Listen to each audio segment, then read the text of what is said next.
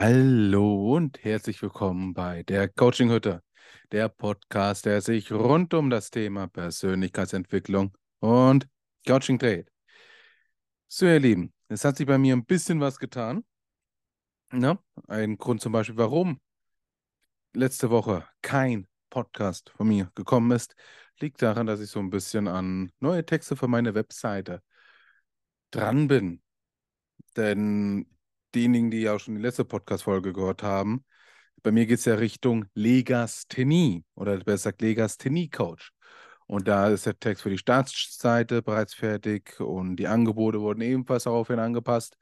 Das heißt, auch die Webseite spiegelt das jetzt wieder. Ne? Also der Anfang und das Ende passen schon nochmal und innen drin die Informationen, die werden auch noch von Zeit zu Zeit dann kommen. Allerdings ja, benötigt es auch hin und wieder mal Zeit und dass man sich damit beschäftigt und da, ja, Zeitmanagement so ein bisschen die Podcast-Folge verdödelt, würde ich mal sagen. Aber nun gut. Ähm, ich habe ja mal bei der letzten Folge gesagt, dass es dann so ein bisschen um das, ähm, ja, um die Frustration geht oder meine persönliche Erfahrung als Legastheniker, wie ich da so die ein oder andere Situation empfunden habe. Ähm, genau. Von daher würde ich mal sagen. Hm? Schön, dass mein Bild gerade eben hin und her wackelt oder ein Zeitraffer geht, das ist hier super. Hm. Okay, jetzt hat er sich wieder beruhigt. Es soll auch so bleiben. Genau. Ähm, meine Erfahrung in Frustration. Tatsächlich war es bei mir immer so ein bisschen wie ein zweigeschneidetes Schwert bei mir hat sich die Legasthenie halt eben dann ausgezeichnet auf der klassischen Art und Weise, Lese, Rechtschreibschwäche, obwohl die Rechtre Rechtschreibschwäche die Leseschwäche überwogen hat bei mir. Hm, ich habe für mich zwar einen Weg gefunden, wo ich Sachen lesen kann, ne? Fachbücher hinten und vorne nicht, aber ich hatte eine Affinität zu Fantasy-Romanen, habe ich heute immer noch, die ich ähm, ja, wo ich keine Probleme habe, diese zu lesen. Wenn diese für mich einen schönen, klar strukturierten roten Faden haben. Ansonsten habe ich auch mit diesen Büchern so meine Probleme. Nur mit dem Schreiben hm, kriege ich jetzt mittlerweile so einigermaßen hin, ja. Aber damals, huh, war es eine gewisse Baustelle gewesen. Zwar, da habe ich für mich die Entscheidung getroffen, dass ich schreibe so, wie ich es für richtig erachte und nicht wie der Rest der Welt. Nur, ja, als Kind, der dieses, wo diese Entscheidung noch nicht gefallen ist, und wenn man dann auch noch im klassischen Schulsystem groß wird, eckt man da doch ganz schön viel an. Und ähm, ja, aufgrund der Rechtschreibschwäche meistens eine 3 oder eine 4 in Deutsch zu schreiben, mal dann abzusehen gewesen. Ähm, dazu kam auch noch der Dialekt, aber das war, das hat die Lehrerin einmal, ihr müsst bei mir so wissen, ähm, je nachdem, welche Umgebung man ist, kommt ein anderer Dialekt heraus. Und die Deutschlehrerin hat mal in einem Diktat mal gesagt, schreibt es so, wie ihr es auch ausspricht. Ja, das nach dieser Arbeit nie, nie, nie, nie, nie wieder gesagt. Es war ihr eine Lehre. Sagen wir es mal so. Denn einige von uns in der Klasse konnten doch deutlich besser Platt sprechen als ich. Und es hat sich dann auf die Schrift dann auch entsprechend stärker ausgewirkt, sagen wir es mal so. Ähm, ja. Und diese Rechtschreibproblematik zieht vom Gefühl her auch hin und wieder mal die Leute an, die so einen gewissen Helfersyndrom haben habe ich registriert damals als Kind. Hey, die Person möchte mir helfen. Super, Dankeschön. Aber die Art und Weise, wie geholfen wird, so dieses Überstülpen der Hilfaktion, oh, das hat sich immer für mich persönlich als Legastheniker richtig, richtig scheiße angefühlt. Jetzt mal ganz ehrlich. Ähm, ihr müsst es so vorstellen, ne? Das ist ein ne, in dem Fall spreche ich mal von mir selber. Ich habe in der Schule dann früher was geschrieben Und ähm, kam dann jemand vorbei und hat gesagt, ach Daniel, du bist ja Legastheniker. Ach, dann brauchst du doch gar nicht zu schreiben. Nein, damit musst du dich gar nicht bemühen. Komm, ich schreibe für dich. Alles gut, alles gut. Ganz ehrlich, ich habe bei solchen Aktionen und bei solchen Menschen innerlich gekotzt. Denn ich wollte selber schreiben. Aber es hat sich für mich dann auch immer so angefühlt, dass die Legasthenie halt eben auch eine Behinderung ist. Und das war verletzend gewesen. Egal wie gut die Person es gut gemeint hat, in diesem Moment war es für mich eine Beleidigung. Und ich weiß auch, dass es vielen anderen Legasthenikern genauso geht. Deswegen neige ich zum Beispiel dazu, einfach zu, ähm, ja, wenn ich möchte, dass meine Texte heute zum Beispiel verbessert werden, einfach nur sagen, achte bitte nicht auf die Formulierung. Es ist mein Satz, meine Sprache, die das widerspiegelt, die darf auch so bleiben. Aber wie sieht es denn mit der Rechtschreibung aus? Wenn so ein, zwei Wörtchen noch mit dabei sind, die man umändern kann, gut. Aber bitte nicht den kompletten Text umändern. Das ist, das ist, ne, das ist dann in dem Moment nicht authentisch. Und für die Person, wo es gemacht wird, also sprich in diesem Falle für einen Legastheniker oder auch für mich in diesem Fall, ähm, ist das doch eine gewisse Art und Weise der Demütigung, die wir dann dabei erfahren. Ne? Mit anderen Worten, der Bub ist so blöd und richtig schreiben zu können. Auch wenn die Intention der Person, etwas Gutes zu tun, sehr stark im Vordergrund war, war das in diesem Fall eher schädigend gewesen ich bin immer ein Freund davon und das habe ich mir auch angewöhnt, also zum Beispiel in der ambulanten Pflege, wo ich da auch halt eben auch mit Behinderten gearbeitet habe und ich diese Erfahrung halt eben ja noch mitgenommen habe, ähm, habe ich in den Raum, wo ich reingekommen bin, Regeln aufgestellt. Ne? Erstens, es gibt keine blöden Fragen. Punkt. Zweitens, wenn du Hilfe benötigst, dann musst du dies mir sagen. Ansonsten gehe ich persönlich davon aus, dass du das selbstständig machen möchtest oder es ausprobieren möchtest. Und da möchte ich nicht dazwischen funken. Und wenn du sagst, Job, ich brauche deine Hilfe, dann ist es absolut in Ordnung. Da muss man sich nicht dafür schämen. Es ist eher das Gegenteil. Es zeigt von einer inneren Stärke, Hilfe anzunehmen, anstatt diese abzuschlagen. Und das waren so eine der Grundregeln gewesen, die ich hatte, wenn ich zum Beispiel mit, ähm, in diesem Fall wirklich dann auch körperlich behinderte Menschen ähm, geholfen habe, gepflegt habe. Denn mir ist es immer sauer aufgestoßen, wenn ich nicht nachgefragt, ne, oder wenn ich davon ausgegangen bin, ah, die Person muss nichts machen, ich mache das mal so. Oh, ich fand's scheiße, ne, also so behandelt zu werden. Und dieses blöde Gefühl. Auch wenn man es eigentlich gut meint, aber es kommt nicht so an. Das möchte ich niemand anderen geben.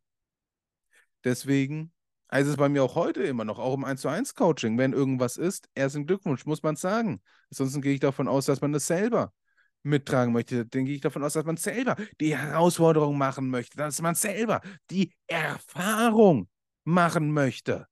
Und das ist ja der nächste Punkt. Wir Menschen lernen ja erst durch Fehlern. Erfahrungen bleiben am stärksten hängen, wenn wir selber registrieren, hm, hätte man auch anders da machen können.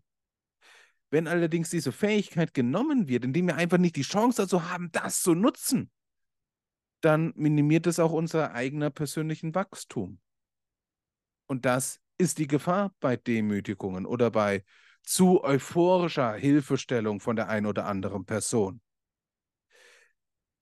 Das ist so mein Ne, also eine der gegebensten Erfahrungen in dem Thema Demütigung für einen Legastheniker.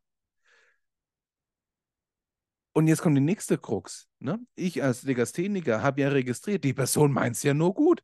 Die kann ich also auch schlecht anflaumen. das ist, innen drin war dann eher so eine Hassliebe dann entstanden. Ich weiß, die Person mag das super gut. Ich bin eigentlich auch dankbar dafür. Aber die Art und Weise, wie. Oh, und dann habe ich auch irgendwann angefangen, ne, nicht mehr nach Hilfe zu fragen, weil die Art und Weise, wie es die Hilfe ange angeboten wurde, ich für mich gesagt habe, das ist ein bisschen zu verletzend. Das möchte ich nicht, also frage ich nicht um Hilfe.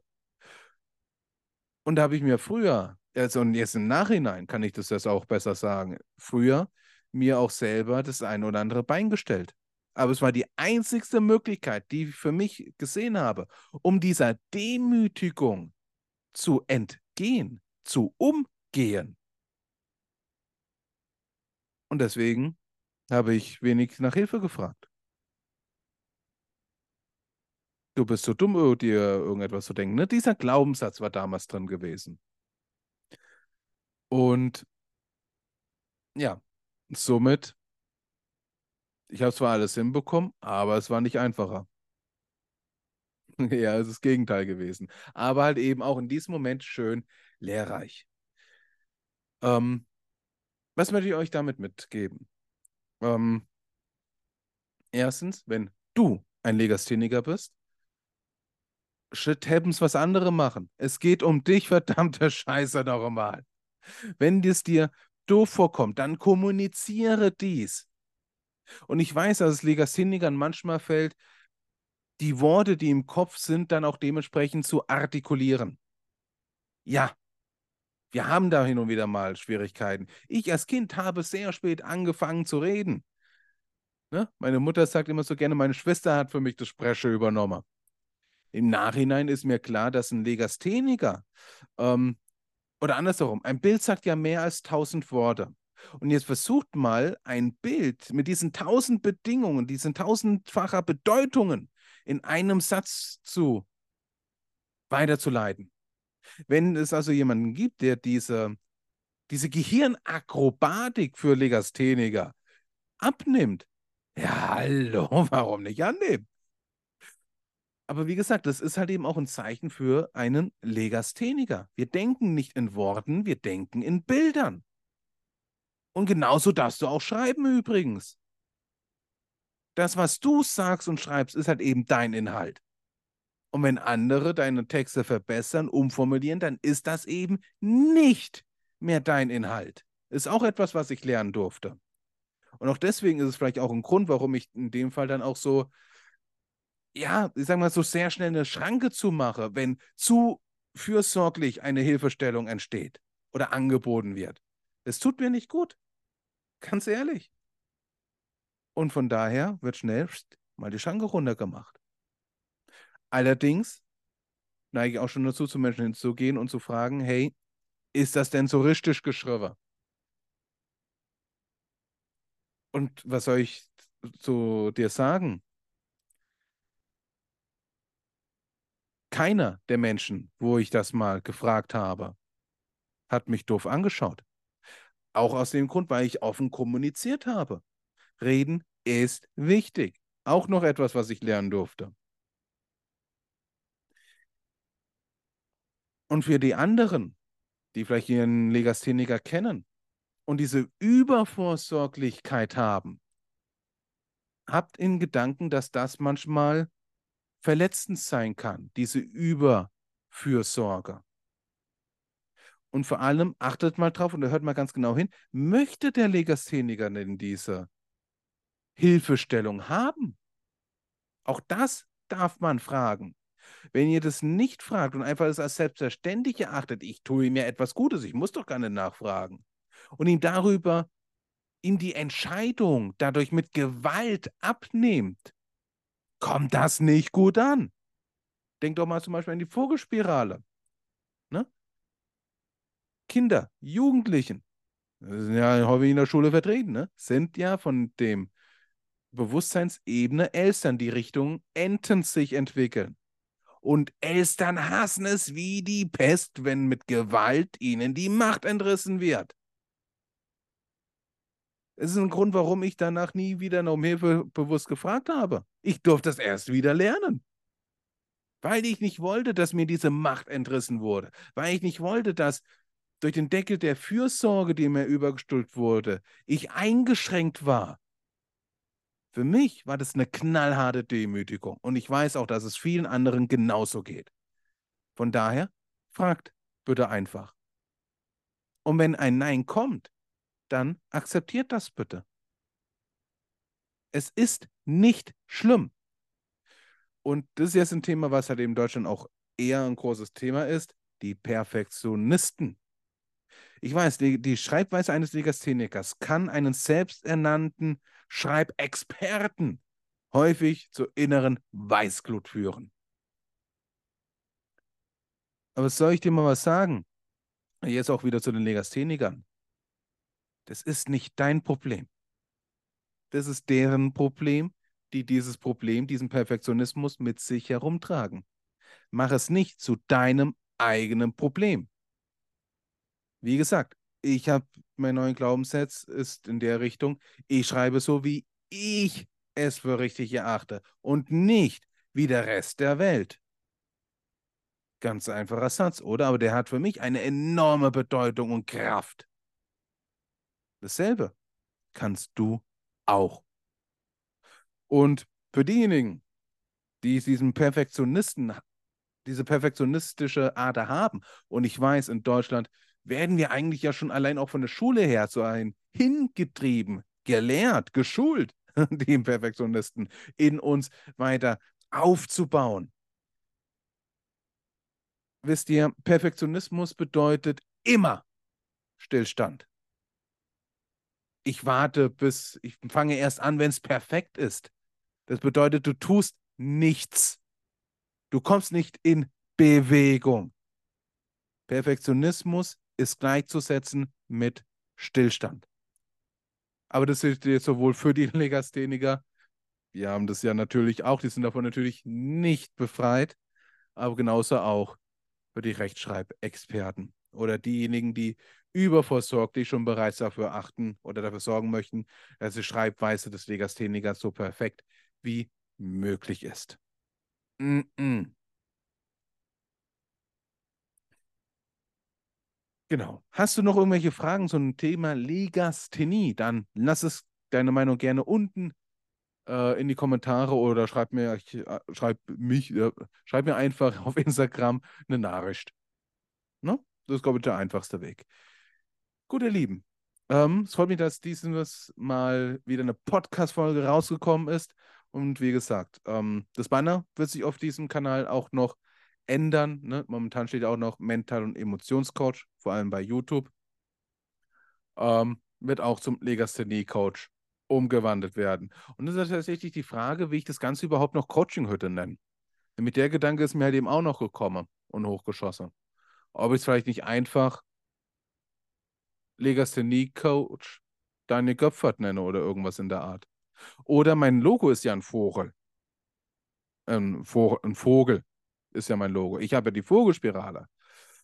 Auf meiner Webseite sind ja viele Zitate mit, die das mit Vögeln und Fliegen zu tun hat. Vielleicht mache ich in dem Fall dann auch irgendetwas in der Richtung. Äh, meinen Podcast dann. Der Schreibvogel? Der Legasthenievogel? Hm, keine Ahnung. Wenn ihr dazu vielleicht Ideen oder Impulse habt, lasst es mich doch gerne wissen, ne? Auf den bekannten Kanälen.